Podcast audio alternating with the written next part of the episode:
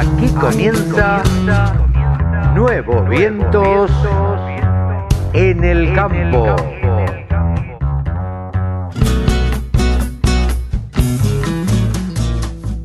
Hola, hola, hola, hola, ¿cómo les va? Buenos días, buenas tardes, buenas noches. ¿Cómo andan mis amigos? Bueno, espero que muy bien, disfrutando de, este veranito. Hoy tenemos un programa bastante, bastante movidito. Eh, recuerden, si ustedes se quieren comunicar con nosotros, nos pueden escribir a contacto arroba laradiodelcampo.com y nos dejan su mensaje. O info arroba laradiodelcampo.com. Y si no, buscan mi teléfono en internet y me escriben un WhatsApp. Hoy vamos a tener un programa, la verdad, la verdad que con seis notas espectaculares. Charlamos con Rodrigo Lovera, el gerente comercial de Orbit. Atención, si usted, si vos querés tener internet en el campo, tenés que llamar a la gente de Orbit porque ellos te van a dar alguna solución. Si estás en Santa Fe, sur de Santa Fe, provincia de Buenos Aires, llama a la gente de Orbit a, bueno, busca Orbit en internet, Orbit con TH y ellos te van a dar la solución. Charlamos con Javier Lauría acerca de la raza Dorper. ¿Vos la conocías? Bueno, entérate cuáles son las características. Con Mónica Ortolani, por supuesto, charlamos de cómo va la cosa en nuestro país y qué le haría falta a este 2021. Con Pablo Adriani charlamos de los mercados. ¿Cómo están los mercados? ¿Bajo la soja? Ah, ¿y qué hay que hacer? Bueno, él nos lo va a contar. Hablamos con Tomás Castro de Trade Food. Eh, nos va a contar de una de una consignataria de muchos, muchos años, de muchos años de trayectoria que se ha reconvertido y que está trabajando de otra manera. ¿Y de qué manera? Nos, está nos va a contar eh, Tomás Castro. Y también charlamos con Juan Gasotti de Agrofy, porque bueno, Agrofy se ha convertido en el sitio líder de la República Argentina de negocios para el sector agropecuario. Así que de todo esto charlaremos en este programa de Nuevos Vientos en el Campo.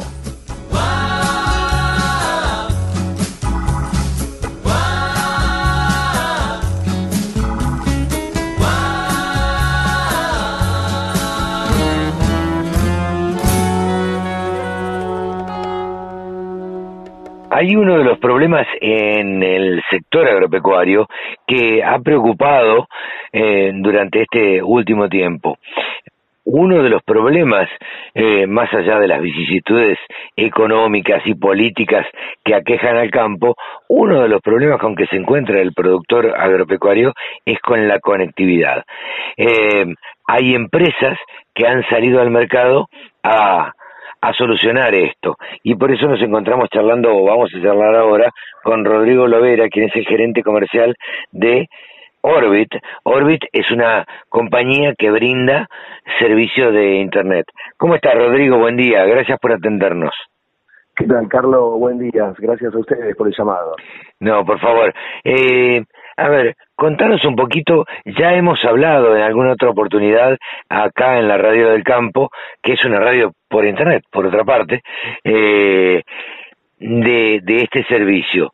Contanos nuevamente, así le refrescamos al productor, cómo es el servicio que brindan ustedes, eh, sobre todo en el interior, porque digo, en los grandes centros urbanos está cubierto eh, por las compañías tradicionales eh, el servicio de, de, Internet. Pero el problema es en el interior, es cómo llegar al campo, cómo el productor agropecuario tiene un buen servicio de Internet en la estancia o trabajando o en las distintas actividades que tiene que desarrollar.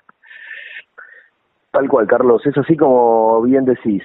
Nosotros somos un proveedor de Internet satelital de alta velocidad y justamente, da la naturaleza de la tecnología satelital, nuestro principal foco, nuestro mercado, eh, es el de los hogares y empresas rurales. Claro. Eh, esto ha sido una solución. Eh, ¿Ustedes cómo, cómo llegaron a traerlo? Porque vieron, detectaron la necesidad, eh, o, a ver, y, y después ¿Cómo hicieron para difundirlo? Porque la verdad que el productor agropecuario, eh, si algo estaba necesitando era conectividad. Mira, yo recuerdo, yo recuerdo que hay, hay productores que me han contado, eh, necesito trabajar, gente para que trabaje en el campo, un puestero. Lo primero que te pregunta un, un, trabajador que va a quedarse en el campo es si tiene internet. Eh, porque hoy se ha convertido en una eh, algo de primera necesidad. Tal cual. Eh, a ver, eh, la problemática que vos bien eh, contás no es solo de Argentina es a nivel mundial. Ah, eh, las zonas rurales siempre hay falta de alternativas de conectividad de calidad. Eh, y justamente lo que nosotros venimos a hacer es reducir esa brecha digital. Básicamente la diferencia que hay entre las conexiones de calidad que se encuentran en los centros urbanos, principalmente por fibrocable, a diferencia de lo que llega a las zonas rurales, alejadas de esos centros urbanos, donde en general esos eh, tipos de conectividad son eficientes o mejor dicho, no satisfacen la necesidad actual que tenemos hoy como consumidores, ¿no? Claro, que no es que no es solamente no sé, acceder a una página de internet. La realidad es que hoy queremos hacer mucho más que eso, ¿no? Sí, hoy el productor agropecuario, a ver, acceder a una página de internet, primero eh, como digo yo, el productor agropecuario se informa a través de, Internet de los precios de Liniers, de la bolsa de cereales, de Rofex de Rosario y está permanentemente conectado transmitiendo datos.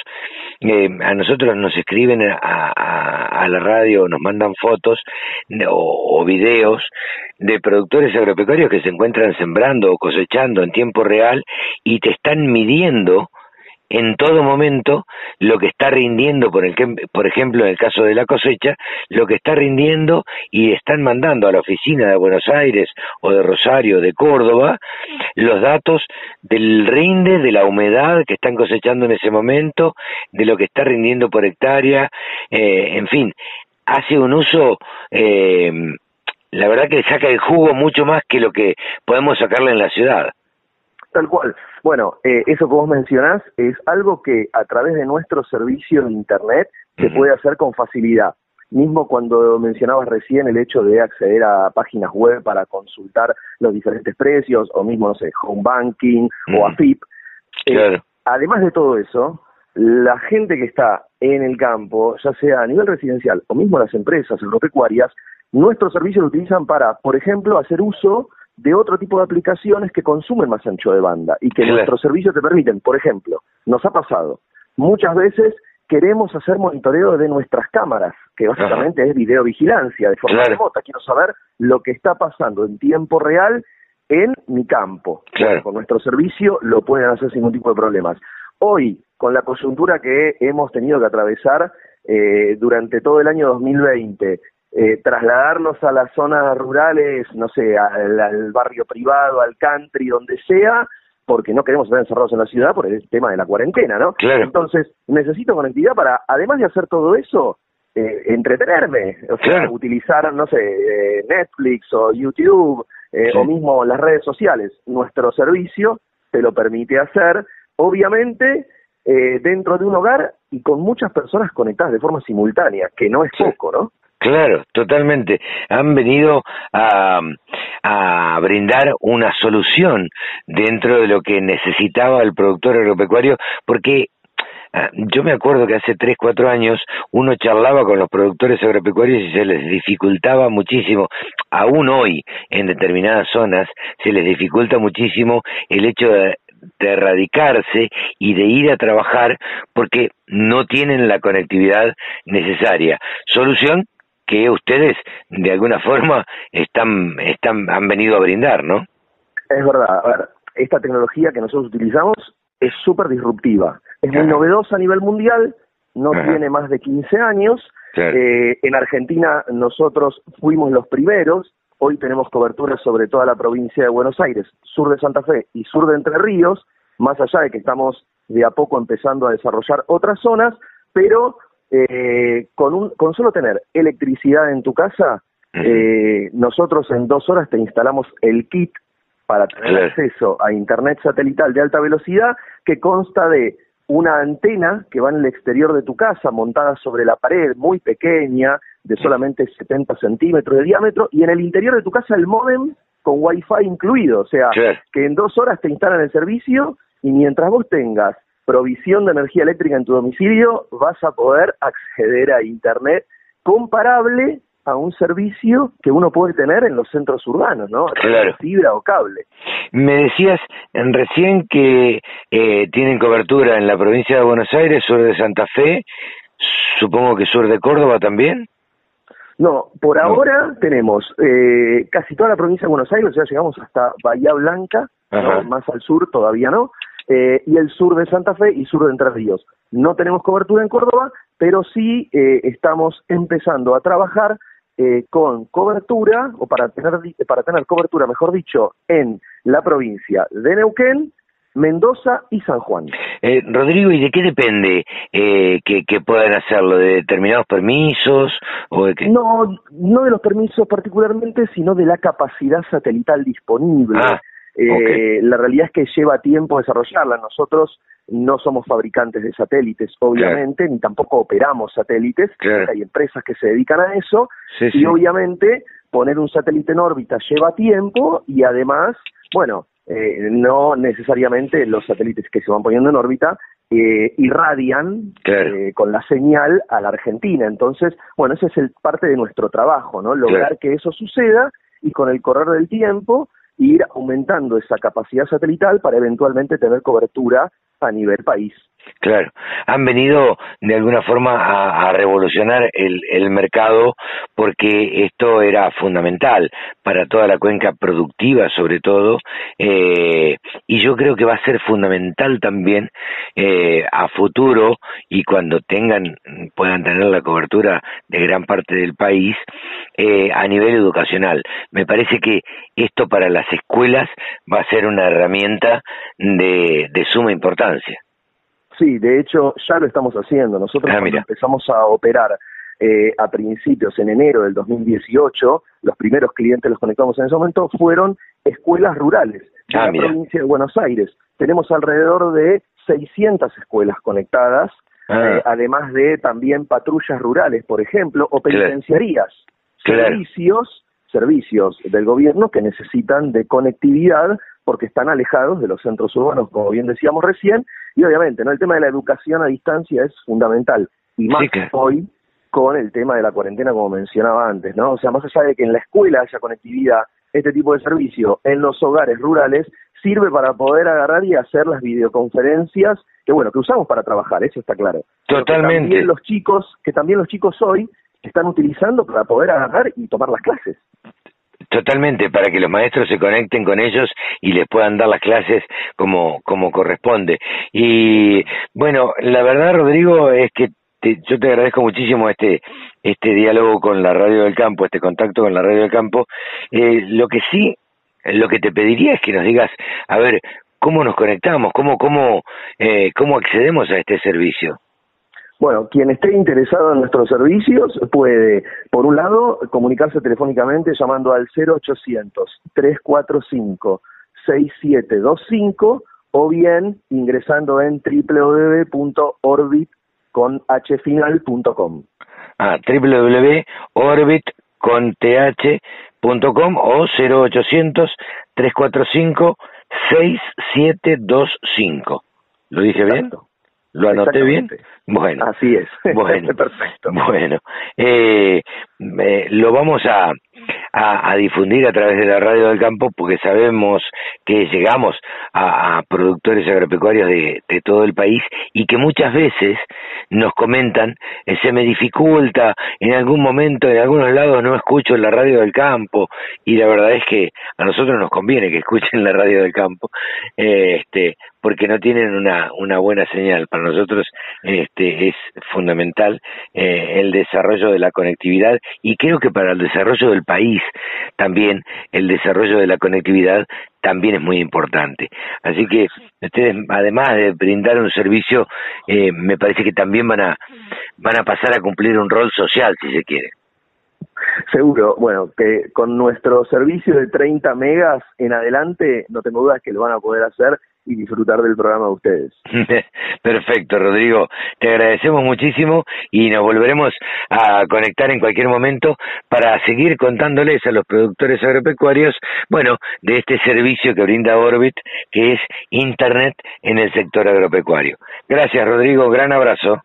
Un abrazo grande, Carlos, y gracias por el llamado. Que sigas muy bien, gracias. Igualmente, hasta luego. La radio del campo.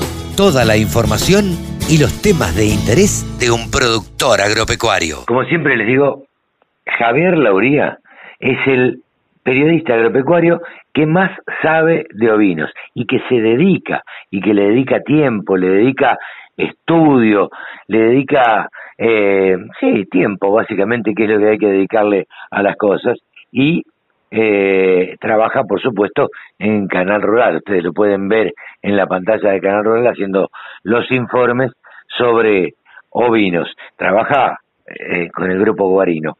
Javi, ¿cómo estás? Carlito, muy buen día. ¿Cómo estás vos? Pero muy bien, muy bien, por suerte, disfrutando eh, de la vida, disfrutando de la radio, que es lo que nos gusta hacer. Totalmente, totalmente. Este año se está moviendo mucho la radio. Están está habiendo pases para todos lados. Sí, claro, sí, claro. Eh, hay un gran acuerdo que se firmó en estos días, este, que esto va a mover eh, todo, digamos, es el acuerdo entre Agrofy y la radio del campo. Ese es el acuerdo más importante. ¿eh? eh, escúchame, más allá de las bromas y para que la gente nos tome en serio, vamos a hablar de ¿Te parece? Porque yo le cuento a la audiencia que estábamos hablando con Javier fuera de micrófono y decía, ¿por qué no, no damos a conocer las razas? Eh, las razas de ovinos. Porque me parece que más allá de Lincoln, Roma y Mark, eh, ellos, las más conocidas, eh, hay otras razas que vienen pisando fuerte y que esas razas, que son mucho más tradicionales, han quedado un poco en el olvido, han sido casi superadas. ¿Podríamos decir que esto es así, Javi? Sí, así es. Eh, vos mencionaste la raza Lincoln, que en su momento era emblemática, y ahora ya la tienen unos pocos criadores, y más que todo la tienen por pasión por la raza, claro. Eh, pero no tanto por su productividad.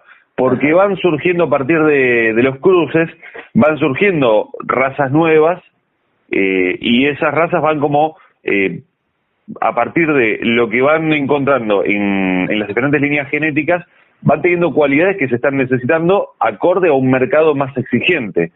Antes el mercado quizás tenía otras necesidades, otras tendencias, pero ahora el mercado, eh, tanto de lana como de carne como de leche, tienen otras necesidades. Por eso, quizás razas como, como Lincoln, vos decías, o Romney en sí, una raza muy, muy linda y los carneros Romney son enormes realmente, sí, pero el valor de la lana de una raza Romney no llega al dólar directamente. Entonces, es no, no es económica y en ese caso, por ejemplo, en Nueva Zelanda se usa mucho para cruzas porque tiene otras cualidades la Romney, que entre otras cosas la aptitud materna es una de las mejores madres y eso llama la atención y, y buscan también que tenga esa cualidad. Pero la propuesta de, hoy no es charlar de, esa, de esas razas clásicas, como vos anticipabas, sino más bien hablar de razas que empiezan a pisar fuerte.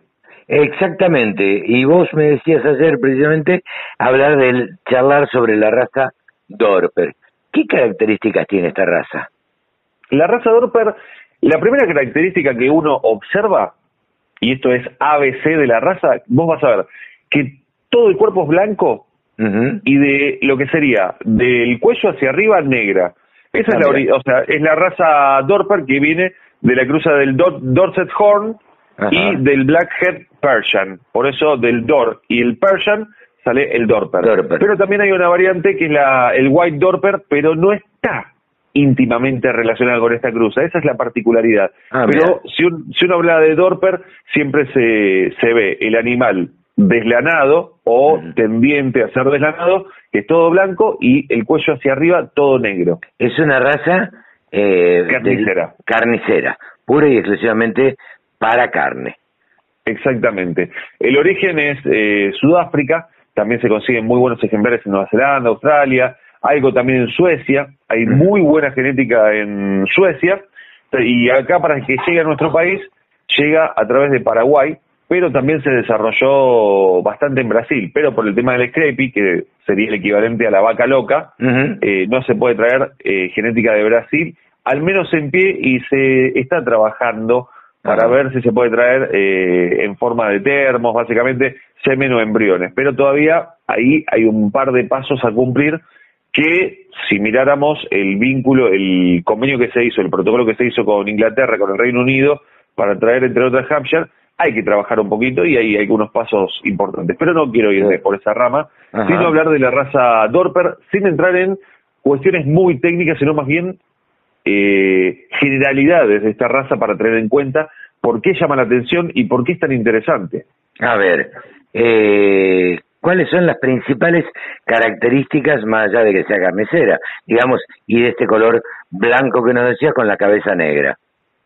Otra característica es que se puede, o sea, afuera, en Argentina todavía no está muy explotada, no se, no se logró eh, llevar a cabo y demostrar o explotar todo su potencial, pero se está trabajando en eso porque también hay que ver en qué zonas se adapta mejor.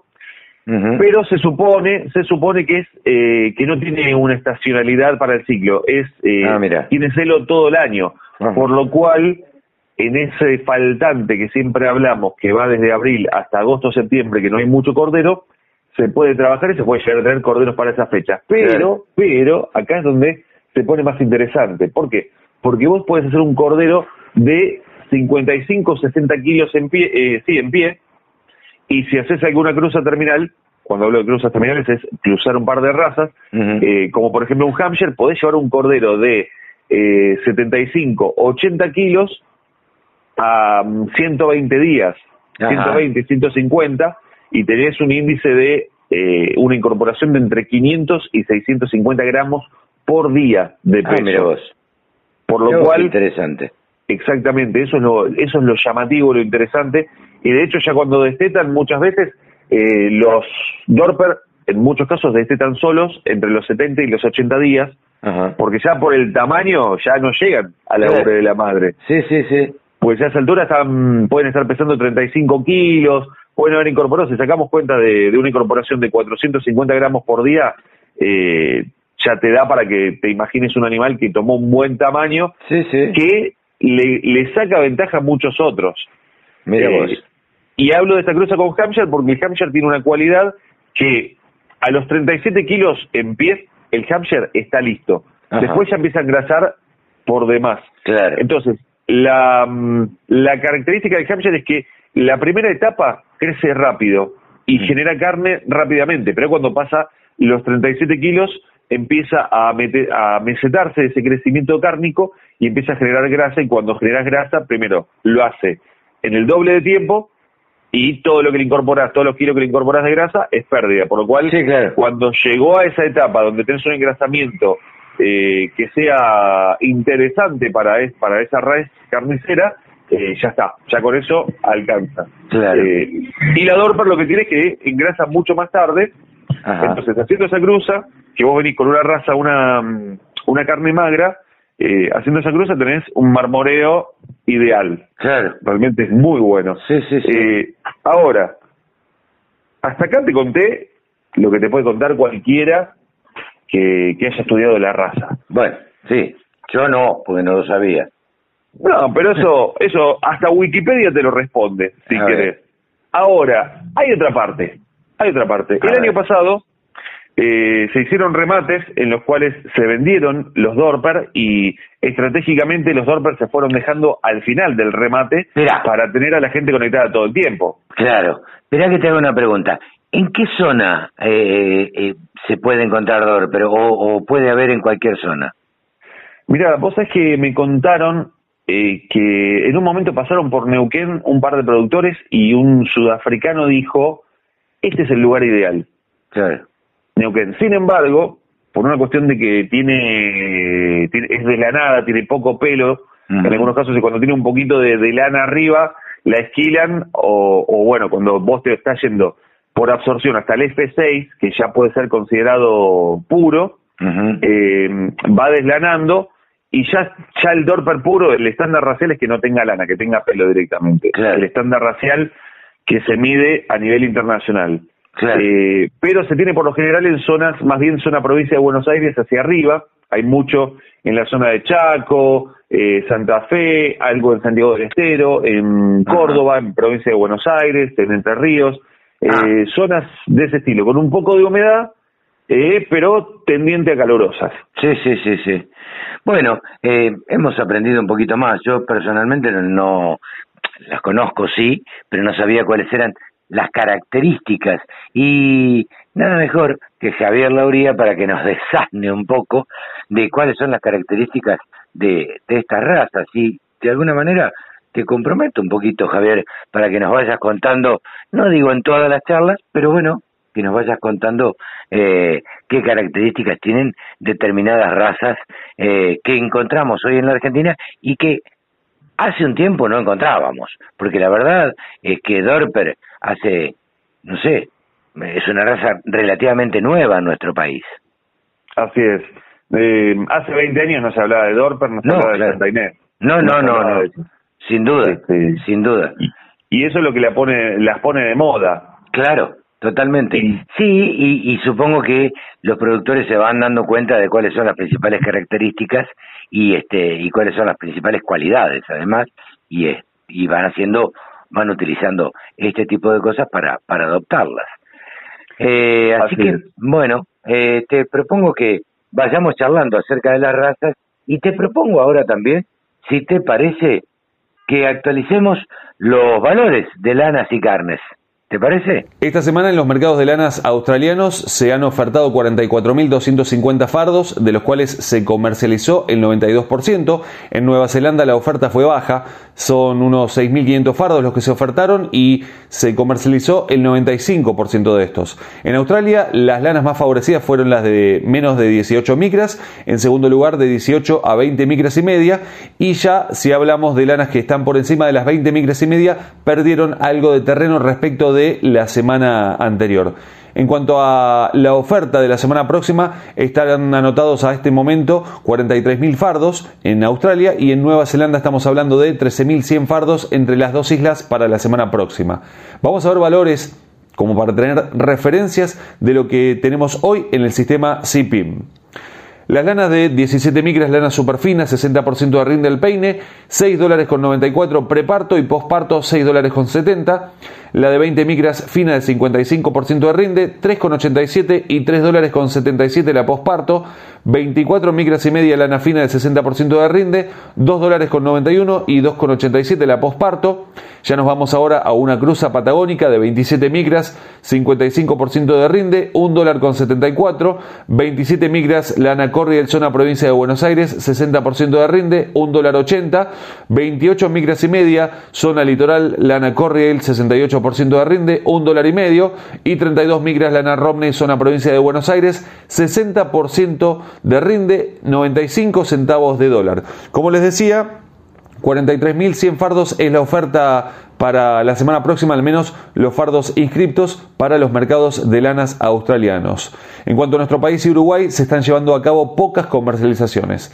Cambiando de tema, pasando a la carne ovina, no hubo cambios de valores por estos días y ya sí están cambiando las actitudes, se están ofertando más para la comercialización, pero los valores están tratando de sostenerse, aunque en algunos casos ya los demandantes están haciendo ofertas menores en cuanto a los valores. Empieza a emerger la figura del invernador que empieza a ganar terreno para llevar el, engorde al cordero pesado para tener un mayor abastecimiento hacia los meses en que merma la oferta, estamos hablando a partir del mes de marzo, el mes de abril principalmente. Vamos a ver valores de referencia, primero en Patagonia para tener en cuenta, el adulto 180 a 240 pesos el kilo, el cordero liviano 300 a 350, el pesado 290 a 300 y el refugo, esto es por cabeza, 1600 a 2200 pesos y esto es al productor sin IVA puerta del frigorífico, es decir, a la carne.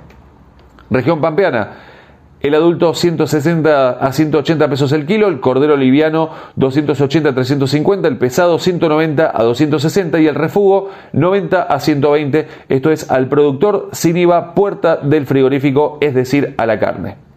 Recuerden que nos encontramos también en ovinos.delsector.com. En ese espacio estamos volcando toda la información de ovinos con muchas noticias. También nos pueden encontrar en arroba del sector ovinos en Instagram arroba del sector ovinos y por supuesto muchas novedades para compartir los lunes a las 8 y media de la mañana en la pantalla de Canal Rural. Yo soy Javi Lauriel, les agradezco muchísimo que estén ahí del otro lado. Sigan sintonizando la radio del campo. Con un solo clic, descarga la aplicación La Radio del Campo. Después, solo tenés que ponerte a escuchar tu radio. Ahora estamos comunicados con Juan Gasotti de Agrofy, que es el responsable de e-commerce, nada más ni nada menos, en lo que está basado prácticamente la plataforma de Agrofy. ¿Cómo te va, Juan? Buen día. Buenos días, ¿cómo estás? Eh, ¿Cómo andan?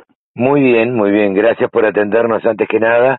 Y contanos un poquito, a ver, ¿cómo, cómo ves esta realidad de hoy de, de Agrofy ante los vaivenes que tiene no la política, porque no vamos a entrar ahí, sino la economía, eh, que es un poco la consecuencia de la política. Pero ¿cómo, ¿cómo ves el campo? ¿Cómo ves el productor agropecuario? Supongo que vos estarás viajando, tal vez un poco menos, este, por el tema pandemia, pero bueno, viajando al fin, al menos dentro de, de del país. ¿Cómo estás viendo? Mira, eh, lo que yo estoy viendo eh, durante lo que fue el año 2020 y, lo que está arrancando este primer mes del 21, eh, veo, el campo en un momento muy sólido en cuanto a lo, productivo, ¿no? Ha pasado un año que climáticamente lo ha afectado, pero los precios agrícolas han impactado positivamente en, los resultados del productor. Sí, sí. entonces lo veo con mucha dinámica, tomando, estando muy activo para, para entender qué, posibilidades tiene en cuanto a la compra de bienes de capital o, insumos para lo que es este año. Y, también siendo muy inteligente en el momento de cuándo manejar su productividad, ¿no? En qué momento vender su cosecha, qué posiciones tomar a futuro, viendo mucho el mercado tanto local como internacional y viendo qué decisiones toma adaptadas a la eh, economía local, que obviamente los desafía a tener muchas más variables, con lo cual hay que usar mucho, mucho la inteligencia. Vos dijiste qué posiciones tomar a futuro. Eh, esto me referencia a productores, eh, a ver, ¿cómo decirlo? Sin, eh, sin herir a nadie, a productores un poco más grandes que no estaban acostumbrados a usar herramientas financieras. ¿Crees que el productor que vos ves, como lo notás y demás, y tomándole el pulso, está empezando a utilizar las herramientas financieras que tiene a disposición? Sí, totalmente, Carlos. Yo, yo lo que veo, el, el productor haciendo ingeniería financiera para la toma de decisiones. Eh, evalúa el crédito que le ofrecen las líneas financieras de los bancos, la línea de las compañías, eh, está empezando a evaluar las líneas de crédito que le ofrecen plataformas o su, su corredor o las compañías de, eh, de acopio de granos para ver qué le conviene más en el momento de esa combinación del manejar el peso, manejar el dólar o manejar eh, la disponibilidad en granos.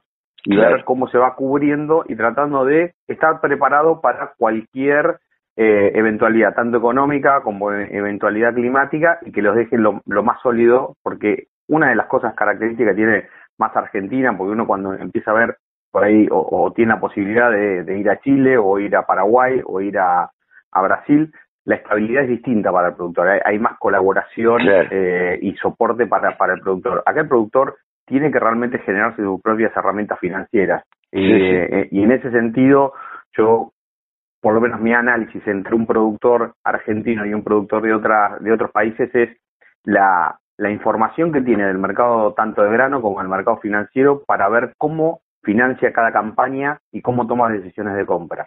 Entonces yo realmente lo veo en ese, en ese lugar. Acá tiene que estar haciendo un poco más de malabares, digamos. La palabra en criollo es, eh, está haciendo malabares y haciendo un poco de alquimia, ¿no? Entre cómo, cómo va cómo va manejando las herramientas, entre quien ofrecen créditos y cómo toma sus posiciones de pago. ¿Crees que ha cambiado un poco, eh, a ver, la generación, por decirlo de alguna manera, que está manejando el campo y está empezando a utilizar mucho más este tipo de herramientas y otro tipo de herramientas como puede ser eh, el mismo AgroFi como una solución para encontrar mejores valores, mejores precios, poder evaluar y demás? Sí, eh, las nuevas generaciones lo que tienen es que trabajan mucho más interconectadas, ¿no? Eh, Trabajan en comunidades, eh, están conectados entre los diferentes sectores eh, y, realmente la tecnología ha brindado eso, ¿no? La, la, facilidad del flujo de la información cuando hay alguna oportunidad destacada, eh, sin duda el productor se informa, compara tanto con sus pares como con otra, con, con, gente dentro del sector que les pueda informar entonces, eh, esto las generaciones lo tienen como una manera ya de la toma de decisiones. Nunca toman una decisión sin haber evaluado todo lo que tienen disponible. Y en eso empieza, a, empieza a jugar la parte digital un, rol fundamental, que es disponibilizar, en la medida que Internet fue consolidando eh, en el interior, dio la posibilidad de que si tomo una decisión sobre una maquinaria o una instalación, un equipamiento para el campo, para el campo, perdón, tomo la decisión de consultar. Bueno, voy a ver qué hay en Internet, voy a consultar diferentes compañías, voy a ver financiaciones eh, y veo cuánto vale, si puedo hacer un canje, que hoy, hoy está la posibilidad dentro de Internet de hacer canjes digitales. Eh, entonces, todo ese tipo de, de herramientas, hoy las nuevas generaciones la tienen con mucha más naturalidad porque vienen ya de una generación digital, ¿no? No, no, una generación nueva. Totalmente. Yo creo que antes estaba el productor tradicional, digamos que iba a la agronomía que le quedaba mejor o de la cual era más amigo eh, o, le daba una mejor financiación y vendía sus productos, compraba en el mismo lugar. Eh, y hoy ya se consulta más, no te quedas con la primera, primera opinión que tenés, sino que haces un, un search, una búsqueda de lo que más te conviene. Y entonces ahí es donde entra a jugar la optimización de los pesos, digamos. ¿no? En ese sentido, Carlos, es así. Yo creo que de todas maneras la cadena que hay formada en el agro tiene cada uno su rol. Digamos, el distribuidor local le brinda un servicio que, que para el productor es único, ¿no? Primero porque es su mano de confianza en la toma de decisiones cuando tiene una urgencia en el campo, es su técnico o es su proveedor que le puede acercar cualquier día de la semana, en cualquier condición, tener un producto y eso es fundamental y es muy difícil de reemplazar. Eh, a pesar de que lo que sí yo veo es un, un productor más informado. Entonces, cuando va a ver a su proveedor de toda la vida, le va a decir siempre, estas son las condiciones que, que están en el mercado. De ahí verá cuáles tiene disponible su proveedor y obviamente el productor es un, una persona que necesita confianza porque depende mucho de los servicios. Entonces, en ese sentido, siempre va a tratar de mantener su relacionamiento. Es lo que uno, uno ve. Es muy tradicional en ese sentido y es bueno porque genera y, y desarrolla el comercio local. Y, y esa respuesta local eh, toda la evolución digital que nosotros estamos liderando está basada sobre esa experiencia local también, ¿no? Es un lugar donde se entrega el producto, donde se puede hacer un reclamo, donde se puede eh, manejar una devolución o, una entrega menor. Es como nosotros decimos un pick-up point para, para retirar cualquier producto. Y eso nosotros estamos somos complementario a, a la estrategia de distribución que tengan todas las compañías y a la decisión que tenga el productor de dónde quiere retirar su producto. Nosotros tratamos de, más, de ser complementarios y ayudar en eso, digitalizando los procesos, básicamente. Claro. Claro, estamos charlando con Juan Gasotti, eh, quien tiene a cargo, entre otras cosas, dentro de AgroFi, eh, la parte de e-commerce. Eh, ¿Podemos decir, eh, Juan, que AgroFi se ha convertido eh, en el sitio líder de compra y venta de insumos? Sí, sí, sí, sin duda. Eh, a nivel de plataformas de agro, 100% agro es la, líder en Latinoamérica y es la página más visitada del mundo. Digamos, en, lo que es agro, nosotros permanentemente estamos, primero, comparándonos y segundo, viendo cómo evolucionamos y nos comparamos tanto con plataformas de Brasil, de, de Estados Unidos y algunos países de Europa, como Francia, que tiene algunos desarrollos, y, y también en Asia, y vemos nivel de visitas, nivel de recurrencia, nivel de usuarios y cantidad de compañías y listing de productos. Y en ese sentido somos la compañía que más visitas tiene por mes en su plataforma. Estamos Ah, en las 4 millones de, visitas mensuales. Eso le da a todas las empresas que están dentro de, nuestra plataforma la posibilidad de generar tráfico en sus, agroshop, que son sus sucursales digitales, para generar contactos o cerrar negocios o ya, bueno, hemos evolucionado durante lo que fue el año 20, que ya tenemos seis medios de pago disponibles para transacciones que se pueden cerrar online. El productor puede tomar la decisión de comprar un insumo, una maquinaria, un repuesto o una herramienta. Eh, y bueno, y hemos evolucionado mucho y este año realmente nos estamos presentando con una, una, una evolución al estilo al estilo internet, ¿no? Que no por ahí uno viene de, de viejas compañías y, uno evolucionaba al 10%, bueno, eh, lo, internet no sé si son... obliga a evolucionar muy fuerte. Claro, no sé si son viejas compañías, son las compañías tradicionales a las cuales estábamos acostumbrados. Juan, te tengo a mano y no puedo dejar de, preguntarte, vos, vos mismo lo dijiste, nos comparamos permanentemente. Eh, ¿Cómo está la Argentina, o, o, Agrofy, si querés, eh, respecto de otros sitios eh, o respecto de otras zonas de, Europa. ¿Es usual en Europa la compra y venta online de insumos? Eh, ¿Cómo lo ves en Estados Unidos? Contanos un poco cómo es a nivel mundial. Mira, el año, este año que pasó fue una evolución a, nivel global en cuanto a la especialización en el agro, que, era, que el agro venía siendo como más tradicional y venía como retrasado respecto de otras categorías que, que, están en el agro, que pueden ser, no sé, maquinarias, un automóvil. Hoy, cuando uno va a consultar y va a, comprar un automóvil, iba cuatro veces una agencia antes. antes. Hoy en día, uno va a internet y ve todos los autos disponibles, toma una decisión y después va a la agencia comprado. Sí, sí, bueno, en agro era como que seguíamos en las cuatro visitas a nuestro distribuidor. Y está, está evolucionando hacia lo digital, ¿no? Puedo consultar tanto químicos y, semillas, y puedo consultar vehículos o maquinarias, tanto en Internet, y después voy a la agencia y termino de cerrar mi negocio.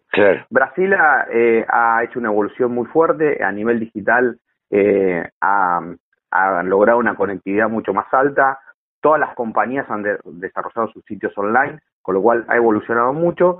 Argentina eh, en particular tiene eh, a nivel de cantidad de usuarios en, porcentaje sobre la población es muy alta, está por ah, arriba de Brasil y Estados Unidos, pero Estados Unidos ha empezado a evolucionar en la parte transaccional muy rápidamente en el último año con algunas compañías que han digitalizado sus propios negocios, digamos, eh, poniendo compañías de semilla que han dicho, bueno, voy a desarrollar mi negocio con un sitio propio y han pasado su negocio tradicional a lo digital, teniendo siempre el soporte local, ¿no? Pero digitalizando el proceso. Entonces, Estados Unidos, Brasil y, Argentina están a la, están a la vanguardia. Eh, Agrofy, dentro de las compañías digitalizadas del agro, eh, nos comparamos que estamos entre los tres primeros del mundo eh, por visitas, por cantidad de compañías y esto que hablamos por cantidad de transacciones que vamos generando.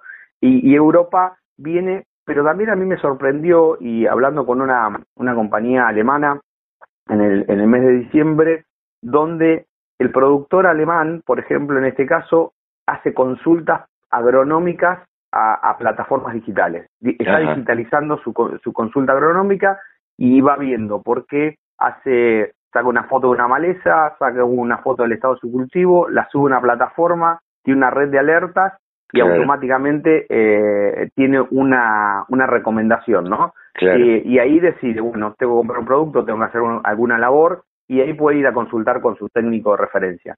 Y le decía que la evolución respecto a Argentina o Sudamérica es, es, es más alta. Eso me sorprendió eh, porque nosotros incorporamos muy rápidamente tecnología, pero bueno, otros países también se están moviendo muy rápido.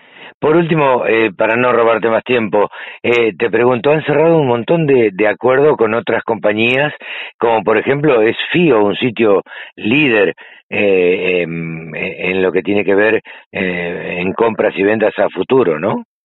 Sí, FIO es el trader número uno en la Argentina en cuanto a granos. Eh, nosotros hemos eh, definido a partir de diciembre una integración con, esta compañía, la cual nos digitaliza los medios de pago con granos. Digamos, hoy un productor toma la, decisión de comprar un insumo dentro de Agrofy y puede realizar eh, su pago en grano. Eh, durante la campaña, la próxima pre-campaña de insumos, eh, vamos a estar con, con este medio de pago. Nosotros ya con este sería el sexto medio de pago que tenemos integrado en la plataforma y el canje para el productor es una herramienta fundamental ¿no? en la toma de decisiones y poder disponibilizarla de manera digital creo que es una solución que, que orienta la rentabilidad del productor y a la productividad, porque el tiempo le, le, va a insumir mucho menos tomar esa decisión y se suma a esto de tengo mi cuenta en, el, en el smartphone, tengo mi cuenta, puedo comprar y puedo cerrar mis negocios dentro de mi, de mi teléfono. Eso es una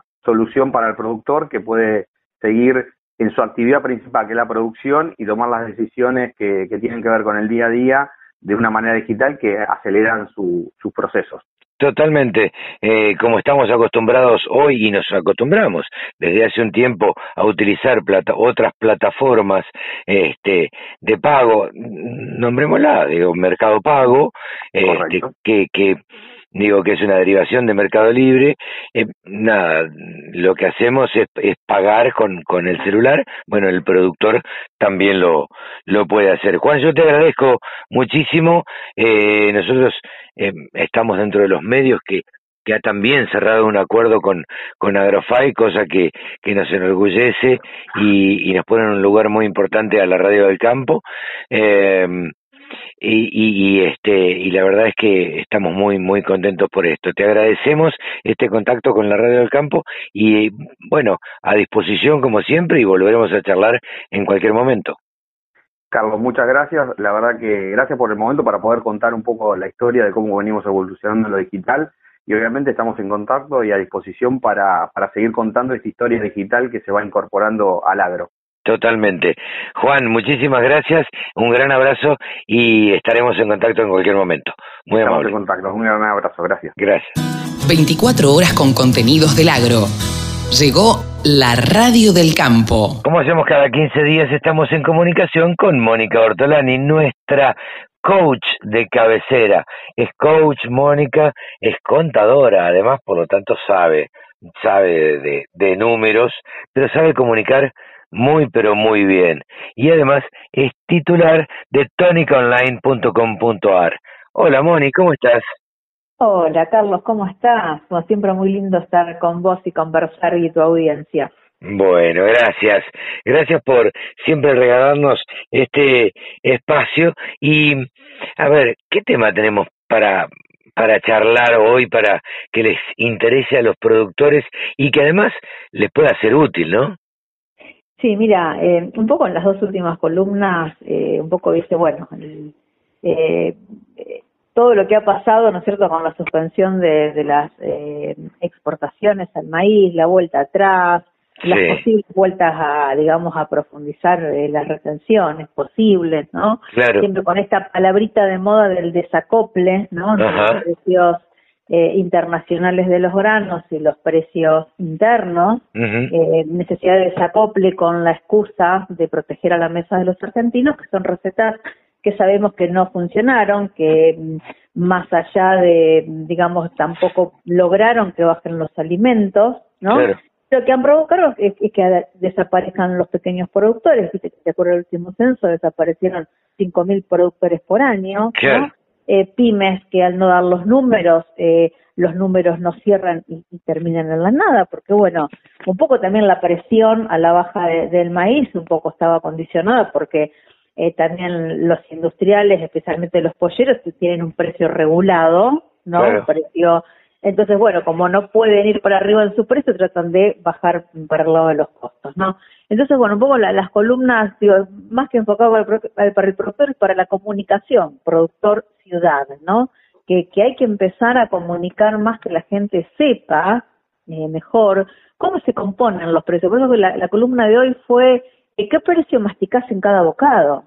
Claro, eh, yo siempre digo, yo lo pongo en otro ejemplo, es, eh, yo pongo el ejemplo de, la heladera. Este, digo, a ver, cuando uno abre la heladera, todo lo que hay adentro de una heladera eh, proviene del campo.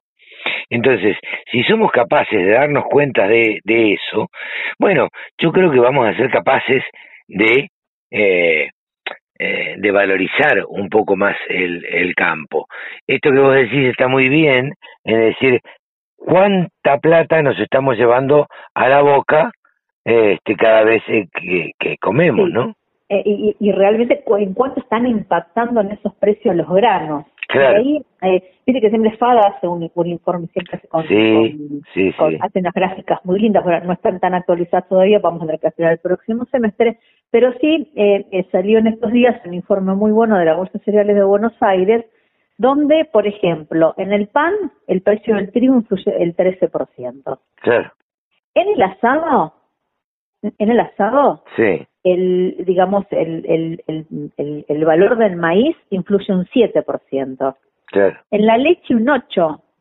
En el cerdo, en el pechito de cerdo, un 10%. Donde más influye si es en el pollo, el pollo con precios cuidados, donde el precio del maíz sí influye un 21%. O sea que, en conclusión, el 80%, del precio que masticamos, más del 80%, corresponde a, costos de otros actores de la cadena, a fletes y a impuestos. Claro. Y fíjate qué paradójico que en estos días también aumentó el combustible, aumentó el gasoil, ¿no? Y aumentaron las naftas, eso va a provocar, digo, eh, impacto en los precios. Entonces yo digo, en los costos, ¿no? En los costos tanto del productor agropecuario como, como de la cadena. sí, sí, sí. La actividad privada, digo, estamos como en una morsa, ¿viste? Por un lado, precio que te quieren poner como techo y te apretan, y, que, no sabemos especialmente para el productor, que siempre es el pato de la boda, por eso que ante quizás unas inminentes retenciones, por favor, cobran sus precios. Claro. Eh, y, de qué manera se puede cubrir de esto el productor? No, cubrir los precios, digamos, y terminar, tanto para el productor, ¿no es cierto?, como para el industrial, ¿no es cierto? El industrial tiene sus costos de los granos. Entonces, eh, mm, eh, el, el productor, te digo, también tiene que cubrirse la suba porque la mayoría de los de sus costos de alquileres eh, están eh, en la soja, corresponde a la soja, ¿no es cierto? y la soja aumenta que ahora estos últimos días bajó, ¿no es cierto? Sí, Pero sí, bueno, todo, digo, todo es tan volátil, digo, que cuando encuentran un precio que les cierra, o bien cierran con los tradicionales forwards, o bien sin comprometer mercadería en los contratos de, de futuro. O bien las opciones, ¿no? Eh, las opciones, tenés opciones put que te cubren al, al, al riesgo de baja, Ajá. vos ahí encontrás un precio, o lo que te protege de, digamos, de riesgos a la suba de precios son las opciones call. Entonces, hoy la mayoría de los, de los corredores, eh, digamos, tienen estas herramientas, son además agentes de liquidación y cobro, y les pueden instrumentar estas operaciones. Entonces, cuidado, digo, que ante digamos, eh, ante una vuelta atrás ahora le cierra las exportaciones, pero que eh, en realidad el desacople de precios ya está, ¿no? Porque hay muchas distorsiones de, de precios. Posible aumento en las, eh, en las retenciones, tanto en maíz o trigo, con la excusa siempre de intervenir en la mesa de, los argentinos, cubramos los precios cuando los precios nos atraen y dejan buena rentabilidad. Eh, y a veces es sin comprometer mercadería, ¿viste? Porque las opciones son seguros de precio, con lo cual no estás comprometiendo mercadería. Entonces, bueno, que vayan viendo, ¿viste? Eh, qué, qué porcentaje de los compromisos que tienen, eh, qué porcentaje van a tener que vender grano. Claro. O sea, sí, porque sí sí lo van a tener que vender. No, no, vender, en algún momento van a tener que venderlo, digo. Porque yo les digo, trabajen, siempre les digo, trabajen con su flujo de fondos. Claro. Para ver cuánto tienen que comprometer y tomar las coberturas. Y lo mismo para los polleros, los, que hacen engordo, bueno, eh, siempre tienen que, digamos, es conveniente que se cubran con opciones eh, por, por los costos, digamos, de, de, de sus de sus granos, ¿no? Que impactan, después impactan en, en el costo, en el costo final. Así que bueno, viste, hay mucho, digamos, por hacer también desde la comunicación. Yo lo que sí veo que un poco todo lo que ha pasado en estos últimos días de vueltas, ¿viste? En un, un clima caliente empezó la relación campo campo gobierno. Sí, sí. Digo, lo que despertó, sí, lo que estoy viendo, es que despertó esto en el campo de comunicar mejor. Siempre lo dicen, pero yo ahora vi como más acciones, que yo, hasta incluso la, la Asociación de Productores de Marcos Juárez también salió con unas infografías, bueno, que algunos hay algunos cálculos que algunos se quitaron en la carne, que a lo mejor tendrían que hacer mejor la conversión, pero digamos, esto que está despertando el juntarnos más, el unir voces, eh, en convertir, digamos, la, las, las protestas en propuestas. Eh, y bueno, hay mucho, mucho por hacer y yo digo, el detrás de escena, ¿no? De, de, siempre estamos como perro que nos mueve la, que se muerde la cola, ¿cierto? Sí, sí, dando, eh, dando vueltas. dando ¿cómo, vueltas. ¿Cómo crees que va a ser este 2021? Va a ser, eh, bueno, al campo, digamos, le toca trabajar de la misma manera. Eh, como hemos dicho muchas veces, eh, el campo no, no ha parado, no puede parar. Eh, cuando hay que cosechar se cosecha, cuando hay que sembrar se siembra, cuando hay que fumigar se fumiga. Pero ¿cómo ves este año respecto de el clima de los productores? ¿Cómo crees que, que, que va a transcurrir el año?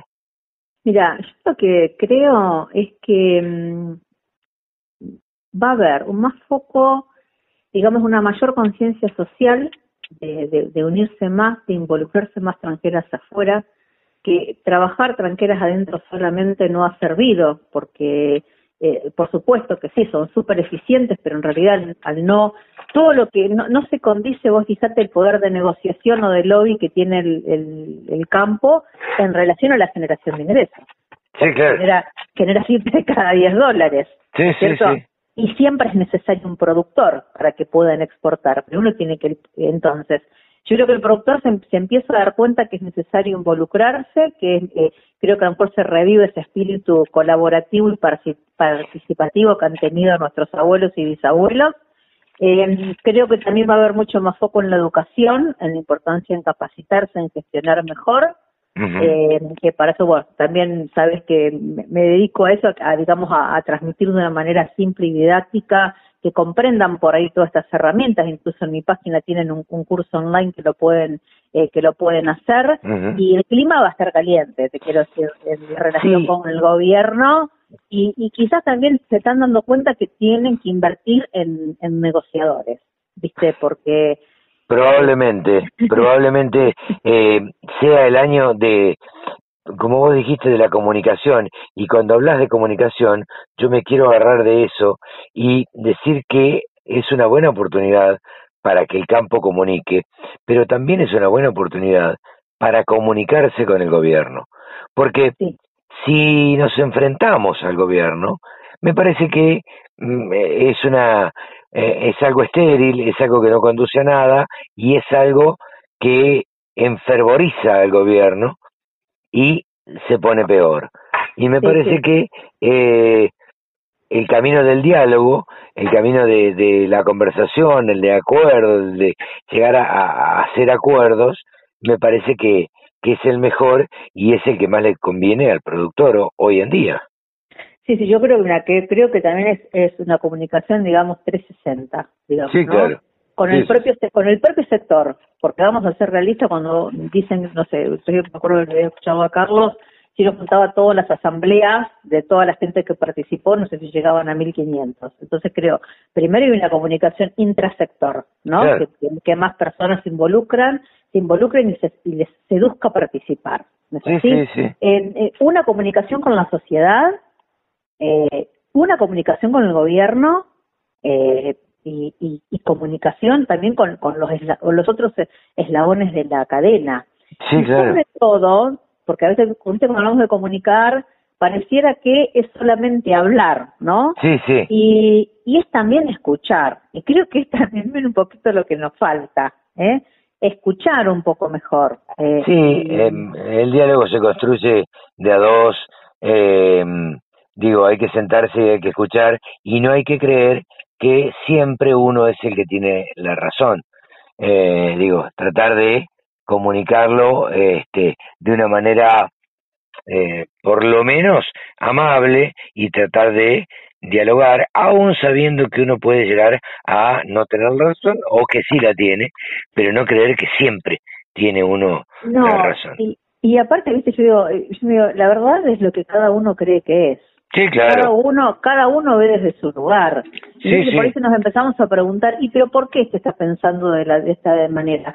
Y hoy digo, pongo en el, puse un caso que se me vino a la memoria, eh, y que no nos hemos dado cuenta, por ejemplo, nos han ido cocinando como la rana, cuando te empezaron a decir el cuero ecológico. Claro. ¿No es cierto? Cuero ecológico, está hecho con petróleo, una. Claro. Y ecológico es aprovechar el cuero de la vaca, porque si no lo tenés, vos sabés que hubo un gran problema con el cuero hasta hace muy poquito tiempo. Pero claro, hubo que tirar cualquier cantidad de cueros. Pero en el mientras tanto, cuando iban diciendo que era ecológico cuando estaba hecho de petróleo, ¿qué hicimos? No hicimos nada. No, no, no, o, no. O al menos no hubo una campaña tan potente, porque no es como las pieles que vos matás para tener la piel. Acá es aprovechar el recurso Sí, lo, que lo, lo, que en los frigoríficos llaman recupero o este es lo que lo que queda aparte de la carne de, de una media res o de una res. Por eso, eh, lo ecológico sería usar lo natural, porque totalmente. Eh, sabes que han tenido que enterrar los cueros porque de a poquito durante años, por eso yo creo que esto de mostrar al campo como el malo de la película, ¿no? Eh, no es un fenómeno solamente en Argentina. Yo creo que esto es un fenómeno mundial. Claro, eh, sí, y, hay que reconocer una gran capacidad de lobby de aquellos eh, ecologistas que ah, han sabido hacer mejor, o por lo menos han sabido comunicar mejor. Y bueno, eh, va a ser la tarea entonces de... Será la tarea, la tarea para el 2021. exactamente, creo que ahora tenemos cuando van tocando el bolsillo se hacen más conscientes, ¿no? De, porque bueno, ante posibles aumentos en retenciones, eh, ¿viste? porque el gobierno como que te va midiendo, ¿viste? Tiro esto y ve, tiro esto y ve. Así que bueno, yo creo que en un contexto así como a todos nos va a pasar, y tanto nuestras empresas como sector, eh, creo que la diferencia la vamos a hacer quienes podamos construir vínculos, seamos creativos, eh, ágiles, eh, así que bueno, a disposición, digamos, supongo que la mayoría están planificando cómo comunicar, cómo trabajar mejor con sus equipos, eh, así que bueno, a disposición y, y, y consultarnos por, por nuestros programas. Ahí está Mónica Ortolani, que se dedica precisamente a hacer docencia, a comunicar y a estar al lado de los productores eh, tratando de ayudarlos. Tónicaonline.com.ar es el sitio de Mónica y si no, la pueden seguir en Twitter, que es muy, pero muy activa. Moni, te mando un beso grande, gracias por todo y nos estamos viendo en 15 días. Gracias a vos por aceitar la comunicación y ser un medio. un beso grande. Beso, un beso grande. Chao, chao. www.laradiodelcampo.com La radio que te acompaña a las 24 horas. Ahora estamos en comunicación con el CEO y el gerente comercial, a su vez, de Trade Food. Trade Food es una empresa que cuenta con muchísimos años en el mercado y para eso vamos a saludar a Tomás Castro. Hola Tomás, ¿cómo te va? Buen día. Hola Carlos, buen día, todo bien, acá andamos. Gracias, bien, bien, por suerte, gracias por atendernos. En principio, lo que siempre tratamos de hacer es que nos cuenten un poquito la historia de cómo nació y cuándo la empresa y por quién fue fundada. Sabemos que Castro eh, Carlos Castro Cranwell eh, es una entidad dentro del rubro frigorífico, dentro del rubro de la industria de la carne. Eh, eh, tu padre, digamos, en este caso, este, es una persona sumamente conocida. Contanos un poco. Correcto, correcto. Sí, si te cuento la historia desde, desde que arrancó mi viejo, que bueno, es la generación que, que metió la familia en el rubro, eh, nos tendríamos que quedar como como 10 horas, así que sí. la, la voy a contar un poquito. Obviamente mi viejo tiene 84 años, está trabajando con nosotros, es el presidente y es nuestro nuestro asesor, nuestro consultor para, para todo, todos los objetivos de la empresa. Eh, él obviamente está 60 años, hace 60 años en el rubro, estuvo en el frigorífico, estuvo como productor, estuvo como consignatario, estuvo en todos los, en todos los eh, las partes de este, este negocio. Uh arranca hace 15 años cuando eh, empezó como exportadora cuando estaba cuando se hacía lo que era la manta de carne para para Rusia en ese momento. Claro. En ese momento se compró la sociedad, esta sociedad que se llama Trade Food, eh, comercializadora de, alimentos, y empezamos con la exportación de, de todo lo que es eh, vaca, la vaca de descarte, para Rusia. Eso duró aproximadamente dos años. Después de esos dos años, eh, se, bueno, las políticas eh, dieron, eh, sacaron los permisos de, exportación, así que ahí nos tuvimos que mover para el lado de la intermediación. Ajá. Eh, en realidad nos movimos para el lado de la intermediación como una, una, una especie de, adaptación en el negocio. Claro. Así que bueno, y así arrancamos como intermediarios y hace más o menos cinco años que le estamos dando este nuevo formato a Tradefood consignataria, eh, desde un lado mucho más formal y mucho más eh, profesional. ¿Tradefood exporta directamente, Tomás? Tradefood en este momento no está exportando, nosotros en este momento somos consignatarios, eh, somos unimos a los productores con los frigoríficos o a los productores con otros productores eh, en lo que es invernada, eh, pero sí dentro de nuestros objetivos es también incursionar un poquito en la exportación cuando, bueno, cuando se dé todo todo nuestro esquema para poder hacerlo. Ok.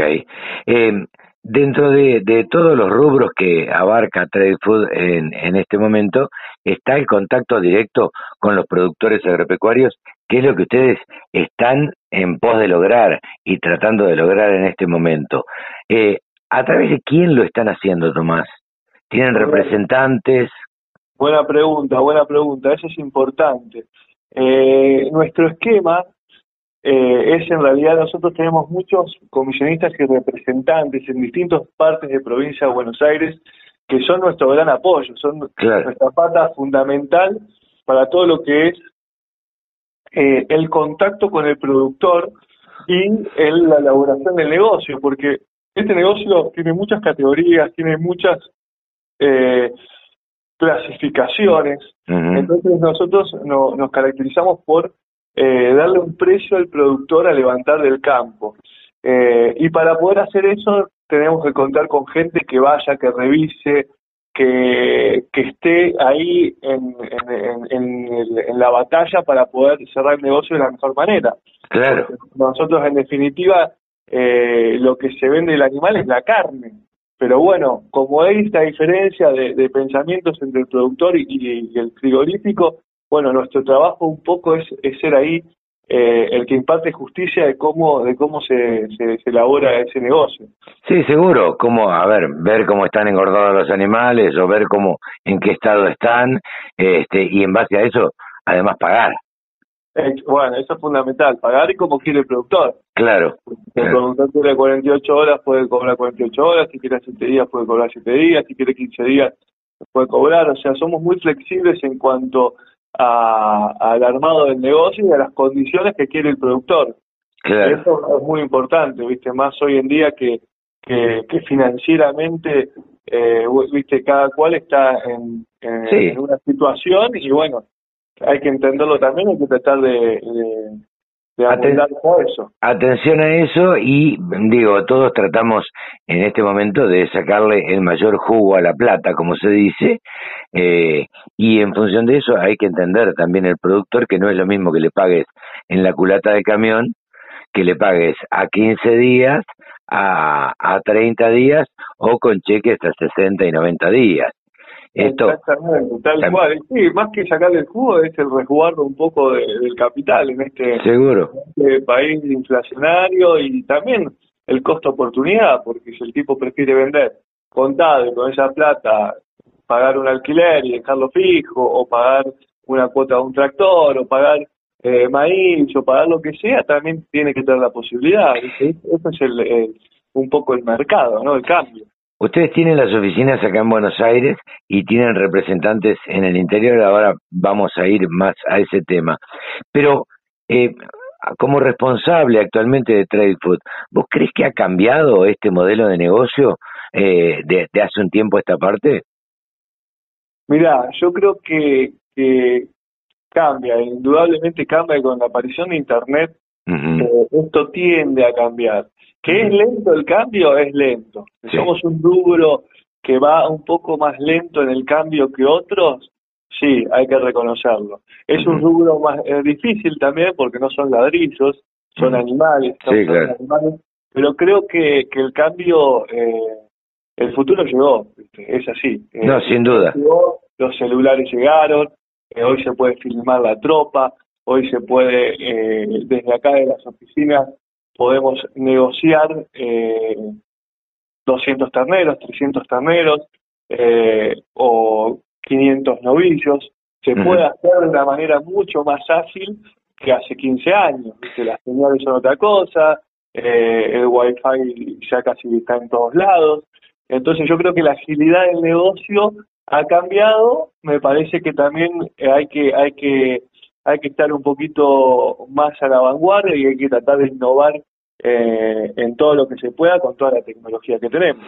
Sin duda, yo creo, yo, yo siempre digo que em, eh, en el campo existen dos rubros, digamos, o dos grandes rubros, la agricultura y la ganadería, eh, y la agricultura ha sido la que se ha llevado en el último tiempo la mejor parte respecto de la tecnología, del uso de la tecnología. Ha sido necesario eh, eh, la aplicación de la tecnología en, la agricultura. La ganadería es un poco más lenta en ese sentido, pero igualmente la genética, la introducción de genética y demás, también es introducción de tecnología este, en la ganadería. Eh, por lo tanto, también se va a tener que ir ayornando la ganadería a, estos procesos tecnológicos y a estos cambios tecnológicos. Ustedes, eh, te estaba preguntando cómo, cómo se manejan y cómo tienen eh, en el interior. ¿Tienen representantes? ¿Tienen representantes actuales que han eh, y, que quieran difundir, digamos? Mira, nosotros, eh, exactamente, nosotros nos movemos con los representantes. Eh, Mira, la, verdad que cada vez nos llama más gente, gente joven, gente con ganas, gente con ganas de trabajar, que se quiere sumar a la, a la familia Treyfoot. Eh, y, y la verdad que tenemos nuevos y tenemos gente que ya hace 15 años que trabajamos y que en este momento estamos inaugurando, por ejemplo, una tienda en Pehuajó con, con uno de los representantes más antiguos y mejores que tenemos, que es José Pallero. Eh, y la verdad que nos llena de orgullo porque ellos eligen la firma, no es que nosotros eh, les imponemos, les, decimos, les, pedimos la exclusividad. Ellos eligen ser parte de Trayful, eligen tener Trayful eh, en, su remera y eso es, es un orgullo y la verdad que logramos una sinergia, logramos una, una combinación que, que nos hace ganar a todos y, creo que eso es importante y eso es lo que lo que no tiene techo. Así que bueno, eso, o sea, y la verdad que la tienda está buenísima, está ahí en Peguajó, después seguramente pasen la dirección y todo para, para que visiten y para que llamen porque la verdad que es un lujo. En la radio, en la radio están pasando la, se está pasando la publicidad, eh, en la radio del campo, digo, se está pasando la publicidad de la gente de Pehuajó. Te pregunto, eh, por último, Tomás, seguramente no va a ser, eh, es la primera, no va a ser la última de las charlas que tengamos, porque siempre tratamos en la radio del campo de tener referentes de distintos temas. Y nada mejor que tener unos amigos que se han acercado a la radio del campo eh, como referentes también en lo que es ganadería. Tomás, te pregunto por último, ¿a qué están apuntando hoy y cómo piensan evolucionar a futuro? Porque estábamos hablando, le cuento a la audiencia, fuera del micrófono, de un montón de ideas que se nos ocurren que son de fácil aplicación, pero no son de inmediata aplicación. Entonces uno tiene que tratar de ir despacio, dar pasos firmes este, y dar pasos certeros. Digo, eh, en, en, en, el rubro de negocios de ustedes que ustedes están, digo, en el futuro está tratar de exportar más, digo, crecer para qué lado. Sí, como vos bien decís, eh, no se puede bailar más rápido que la música. No, no, más mal.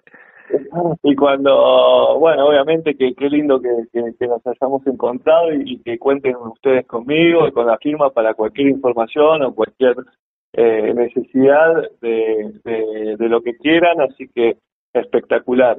Y con respecto a, a, cómo veo el futuro y cómo nosotros nos vamos ayornando, yo creo que, que es muy importante y la pandemia lo demostró, eh, una palabra eh, que es la flexibilidad Nosotros tenemos que poder ser flexibles, Eso es muy importante, ser ágiles, poder moverse rápido, con estructuras livianas.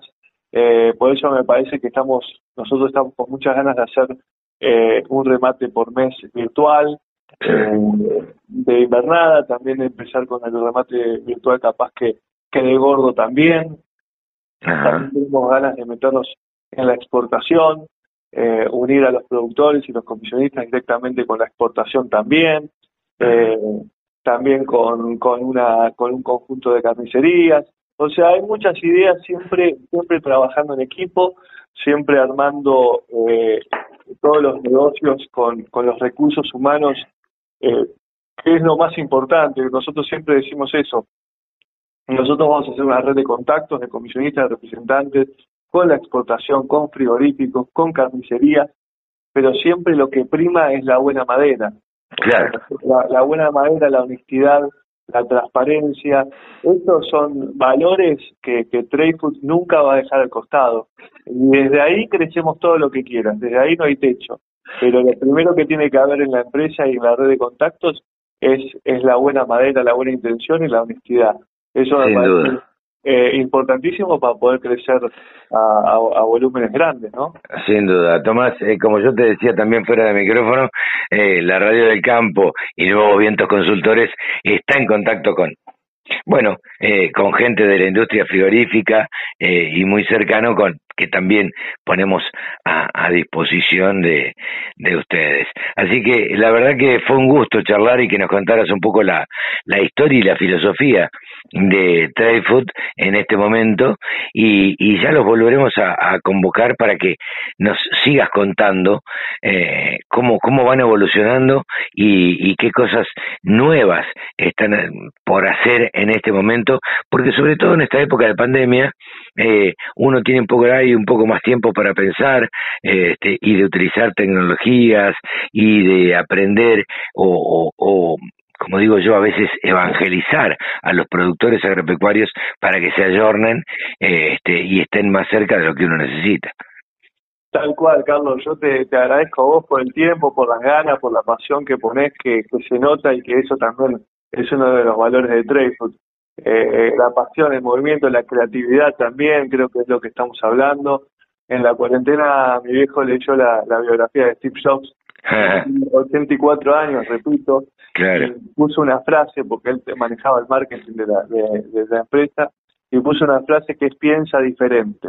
Eh, hay que animarse a pensar diferente, hay que animarse eh, un poco más, ¿viste? Hay que animarse a jugar como hablamos con vos, están invitados a venir a la oficina a que tomemos un asadito o tomemos unos mates y ustedes filmen acá en la oficina, vean lo que cómo trabajamos nosotros, eh, para que el productor también lo vea, para ver cómo, cómo dos ambientes de laburo también capaz que diferentes, pero cada uno en lo suyo hace que el, que el mercado sea lo más eficiente posible. Eh, y bueno, como hablamos también fuera del aire, hay muchas cosas para hacer, para animarse, para, para probar también. Sin duda. Así que, me, me, me recontra interesa y, me encantaría que un día nos, nos crucemos, que se vengan o que me vayan yo para sus estudios y, y, vayamos viendo a ver qué, qué va saliendo. ¿Qué va saliendo? Bárbaro. Tomás, eh, te agradezco mucho esta comunicación con la Radio del Campo eh, seguiremos en contacto seguramente y este para seguir contando la historia y, cómo va el mercado. Tal vez por ahí las charlas sean un poco más cortas, Betino, y te consultemos, che, cómo estuvo el mercado internacional, qué pasó, la exportación, en fin, este tomarte como, como referente en esos temas. Así que te agradezco muchísimo y nos volveremos a contactar en cualquier momento. Dale, Carlos, te agradezco a vos, te agradezco a todo tu equipo y también un poquito un mensaje a la audiencia eh, en este año, de este 2021 que arranca, también diferente después de, todo lo que vivimos el año pasado con esta pandemia, a, empezar a también tratar de, de, nuestro de nuestro círculo, tratar de ser un poco más positivos, no engancharse tanto en, en la política, por más que obviamente mm. que afecta, afecta, afecta mucho, pero hay que tratar un poco de, de, tirar para adelante, ver de qué manera, qué granito de arena podemos cada cual en su en su círculo con su gente para poder sumar, ¿viste? Porque porque bueno, de eso se trata, tenemos que sumar y tenemos que tratar de, lograr el mejor país que podemos. Las nuevas generaciones son las que vienen empujando y, y a esa, esas son las que van a ser realmente exitosas y a esas hay que darles bolilla. Tomás Castro, muchísimas gracias, te mando un gran abrazo y gracias por este contacto con la Radio del Campo. Un abrazo para vos, Carlos. Saludos. Un saludo. Ha sido Tomás Castro. La Radio del Campo. Única emisora con programación 100% agropecuaria. Estamos en contacto ahora con nuestro gurú de cabecera. Tenemos un gurú que es especialista en mercados. Pablo Adriani, el dueño de todos los gurús, gurú agro, gurú ganadero, gurú de todo. ¿Cómo te va, Pablo? ¿Cómo estás? ¿Cómo andás, Carlos? Muchas gracias por la presentación. Eh, sí, fiel inventor de los grupos Gurú y, sí, claro. y bueno, se están expandiendo, ¿no? Se están expandiendo. Hemos creado Gurú Maíz y Gurú Soja hace un mes. Ah, mira. Y ya estamos con la capacidad casi colmada. Entonces, eh, eh, realmente es un éxito y hay una participación muy interesante de todos los actores de la cadena, ¿no? Tanto comunicadores, periodistas, productores, distribuidores, empresarios. Eh, le cuento a, a, los productores que estos grupos gurú son unos grupos de WhatsApp que creó eh, Pablo Adriani y, y que se han, han tenido o tienen eh, la particularidad que cuando Pablo hable, abre un, un grupo de un determinado tema, hay grupo de clima, hay grupo ganadero, este, siembra y cosechas, bueno, no sé cuántos grupos hay, eh, se llenan enseguida porque todo el mundo quiere quiere participar. Así que si alguno de los productores que nos está escuchando quiere participar, bueno, que nos escriba a Pablo Adrián y los teléfonos nuestros son medio públicos, ¿viste, Pablo? El mío también. Y este que nos escribe y nos pida que los que lo que los incorporemos. Con mucho gusto lo vamos a incorporar. Eh, Has creado, decía justo, eh, un grupo específico de soja. La soja bajó esta semana, venía subiendo. Estábamos hablando la semana pasada de que, bueno, precisamente de las uvas, y bajó un poquito esta semana. ¿A qué se debe, Pablo? Bueno, resulta que en el complejo, de, en lo que es los fundamentals y técnicas de un mercado, hay un, hay un jugador muy importante en el mercado de Chicago, que son los fondos de especulación, los fondos de pensión, los fondos de inversión, que tienen miles y miles de millones de dólares y que de acuerdo a las expectativas del mercado y a los indicadores y a las señales, toman una determinada posición. En este caso los fondos eh, hace cuatro o cinco meses que tomaron posición comprada, lo que se dice en la jerga, se fueron long soja. Ahora, cuando uno compra y se va long soja, cuando uno compra es porque es alcista. Claro. Entonces, los fondos hicieron una posición comprada muy alcista. La soja subió 140 dólares en el lapso de cuatro meses. Claro. Entonces, vos imaginate la plata que están ganando los fondos. Entonces, en algún momento el fondo que está comprado, esto es lo importante para que los productores se entiendan, porque esto está eh, dando la muestra de lo que pasó en el mercado esta semana, los fondos que están comprados, para tomar ganancia, tienen que vender. Claro. O sea, compraron 100 toneladas a, a, a, 350 dólares y venden 100 toneladas a 420 dólares. Claro. toma una ganancia de 70 dólares. Esto es lo que está pasando hoy. Entonces, en, ese vender, en ese vender es que el mercado se, se produce la caída. Entonces los fondos salieron a vender para cancelar posiciones y, Chicago cayó 40, 50 dólares, 30, 40 dólares en una semana. Estos fondos de los que vos hablas, Pablo, son capaces de, a ver, de hacerte fluctuar un mercado? Bueno, eh, son justamente son factor de mercado y como estamos viendo eh, y, la frase que ya conocemos que los árboles no crecen hasta el cielo eh, era era era obvio y lógico que cuando los fondos tengan que salir de su posición comprada, iba a ser en un escenario bajista. ¿Por qué? ¿Por qué? ¿Por qué? Porque en este caso las expectativas de los fondos, que iba a haber menor producción de soja en Argentina y en Brasil, fundamentalmente en Brasil, que provocó la suba del mercado, se fueron diluyendo y ahora Brasil no es tan preocupante desde el punto de vista de que pierda producción. Entonces los factores de, de suba desaparecieron. Entonces los fondos empiezan a salir corriendo. Salgamos, salgamos, porque si Brasil tiene más de 130 millones, Chicago puede caer por fundamentos reales, no por especulación de los fondos. Entonces sí, sí, la respuesta sí, los fondos pueden hacer subir o bajar el mercado, pero no lo pueden manejar la tendencia final. Pues la tendencia final te va a dar te lo va a dar la expectativa, los factores de oferta, demanda, el clima, eh, la, política, el, conflicto China-Estados Unidos, son todos factores que van a intervenir en el precio. Pero ayudan a que, como estamos viendo esta semana, la, soja caiga y los productores, eh, bueno, lo, único que hay que decir a los productores, eh, la buena noticia es que no está cayendo tanto la soja nueva. Claro. O sea, la soja nueva es la soja mayo, junio, la cosecha nueva. La soja disponible, enero y febrero, es la que cayó más. Claro. Entonces, para los que tengan soja disponible hoy, este es el mensaje de consultoría que le damos a los oyentes, venden esa soja porque es, una papa caliente. Claro. O sea, no, no, esperen, que vaya a subir de vuelta, porque ahora todos los indicadores son bajistas. Claro, claro. Eh, te, hago otra pregunta que, que me la hicieron el otro día, eh, o, o, por lo menos fue tema de conversación y en algunos grupos también de WhatsApp que uno participa. Los climatólogos, te voy a meter en, en un aprieto. Los climas, ahora seguimos con, con los cereales. Este, ¿Los climatólogos son capaces de hacer subir o bajar el mercado?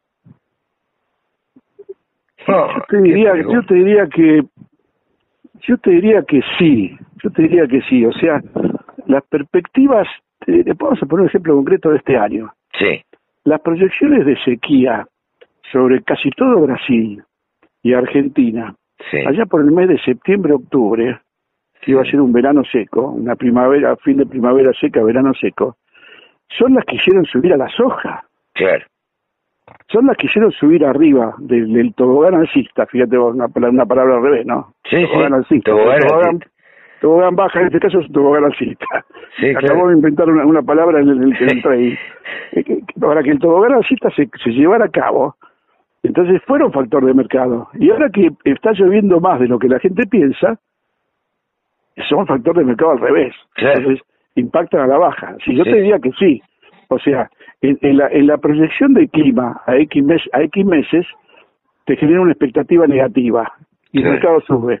Cuando se va acercando a la realidad y esa, esa perspectiva de que iba a ser seca se revierte y empieza a, subir, a llover bien en Brasil, y se revierte la, tendencia alcista, que es lo que está pasando. Cambia el humor alcista y ahora estamos todos pensando en la baja. Claro. Los mercados son muy dinámicos, son muy dinámicos.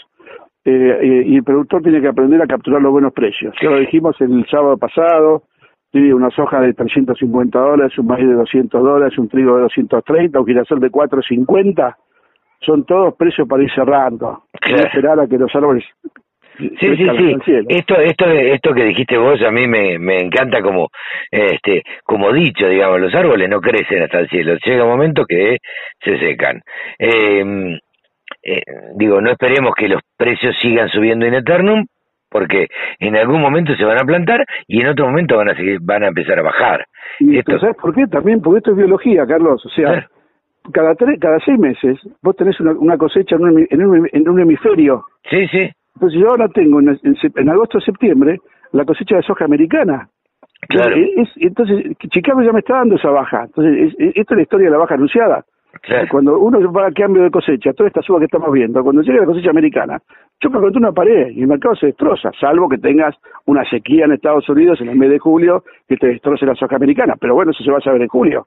Sí, claro, eso. Eh, eh, la variable climática siempre está, puede haber una sequía o puede venirle muy bien el clima, con lo cual la soja la soja bajará.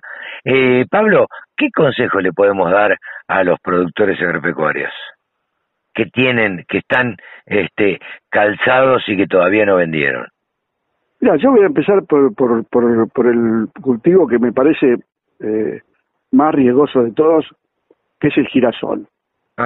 El girasol está valiendo 450, 460 dólares, que es un precio de fantasía. Ese precio se produce porque cayó la superficie de girasol en el Chaco, unas 200.000 hectáreas, cerca de 400.000 toneladas. Entonces hay un vacío de oferta en esa ventana diciembre-enero que las empresas lo, tienen que cubrir. Entonces tienen que comprar sí o sí el girasol en ese momento, porque una vez que el girasol el productor no lo vende y se sienta arriba, tarda meses en venderlo. Entonces, los productores que tengan girasol disponible, y esto no es porque yo sea bajista, ¿eh? esto es porque yo soy precavido y conservador. Claro. Vender girasol a 450 dólares hoy es el cultivo más rentable de los últimos 10 años en la historia argentina. Entonces, por el solo hecho de ese, el productor tiene que ser conservador y no ser timbero. Porque si el productor no vende porque piensa que va a llegar a 500 y no llega a 500 y pega la vuelta porque viene la cosecha del sur, de La Pampa, oeste de Buenos Aires, sudeste, sudoeste, ahora a fin de enero, principio de febrero, después va a decir qué boludo, disculpame la expresión en radio. No, no, está bien. Y bueno, no vendiste porque tuviste la oportunidad. Porque, porque pensaste pensaste en, ser querer querer más ser más ambicioso, ¿me entendés? No, no, por ambicioso, por querer ganar un peso más, eh, agarraste la baja, no vendiste a tiempo y bueno, y después, eh, este, porque además este efecto timba que vos decías, vos decís, bueno, eh, yo me imagino un productor calzado en trigo, en, en girasol, baja 10 pesos o 5 dólares. Y dice, bueno, mañana se va a recuperar. Y resulta que mañana baja otros 5. Bueno, esa, esa, esa es la historia, esa es la historia, la, está graficando muy bien. El productor siempre vende en baja, nunca vende en suba. Claro. Entonces, cuando vende en baja, siempre piensa que el día posterior va a recuperar lo que perdió, perdió el día anterior y resulta que con cuatro o cinco bajas consecutivas perdió todo lo que lo que había ganado en una semana. Totalmente. Ese, ese, es, un tip muy importante. El otro tema para decirle a los productores es, ¿qué hacemos con la soja? Hay 10 millones de toneladas de soja en manos de productores. Sí. Hoy, soja vieja, disponible. Sí, sí, sí. sí. Papa caliente, queman las manos. Véndanla, porque esa soja, esa soja va a ir a los valores de soja nueva. Hoy, te puede, hoy podés pagar, vender la soja a 3.37, 3.40 para febrero. La malla vale 3.30 y si esa soja hace presión en febrero o marzo, la mayo puede valer 320, 310. Y va a perder el productor el precio de la soja disponible vieja que no vendió y el precio de la soja nueva. Y claro. la recomendación en caliente, acá para los del campo, vende la soja disponible, sáquesela de encima, compre un, una, una, un activo financiero que esté atado al dólar, si usted tiene miedo que se devalúe, y listo. Claro, eh, es lo más seguro eh, que puede hacer, o que se calcen insumos, digo, que, que compre insumos, que sabe que, insumos. claro, que sabe que los va a utilizar en la próxima campaña, eh, si prácticamente no tienen vencimiento. Pablo, eh, sabemos que estás de vacaciones, no te queremos robar mucho tiempo, seguí descansando, seguí disfrutando, y el sábado que viene, si seguís de vacaciones... Desde la, desde la City Granaria. ¿Desde qué? La City Granaria. Bien, eh, nada, estaremos charlando nuevamente, ¿te parece? No, un fuerte abrazo y buen Gran abrazo. Pablo Adriani, consultor, el creador de los grupos Gurú. Gran abrazo. 24 horas con contenidos del agro. Llegó la radio del campo. Y hasta aquí hemos llegado con este programa de Nuevos Vientos en el campo por la radio del campo.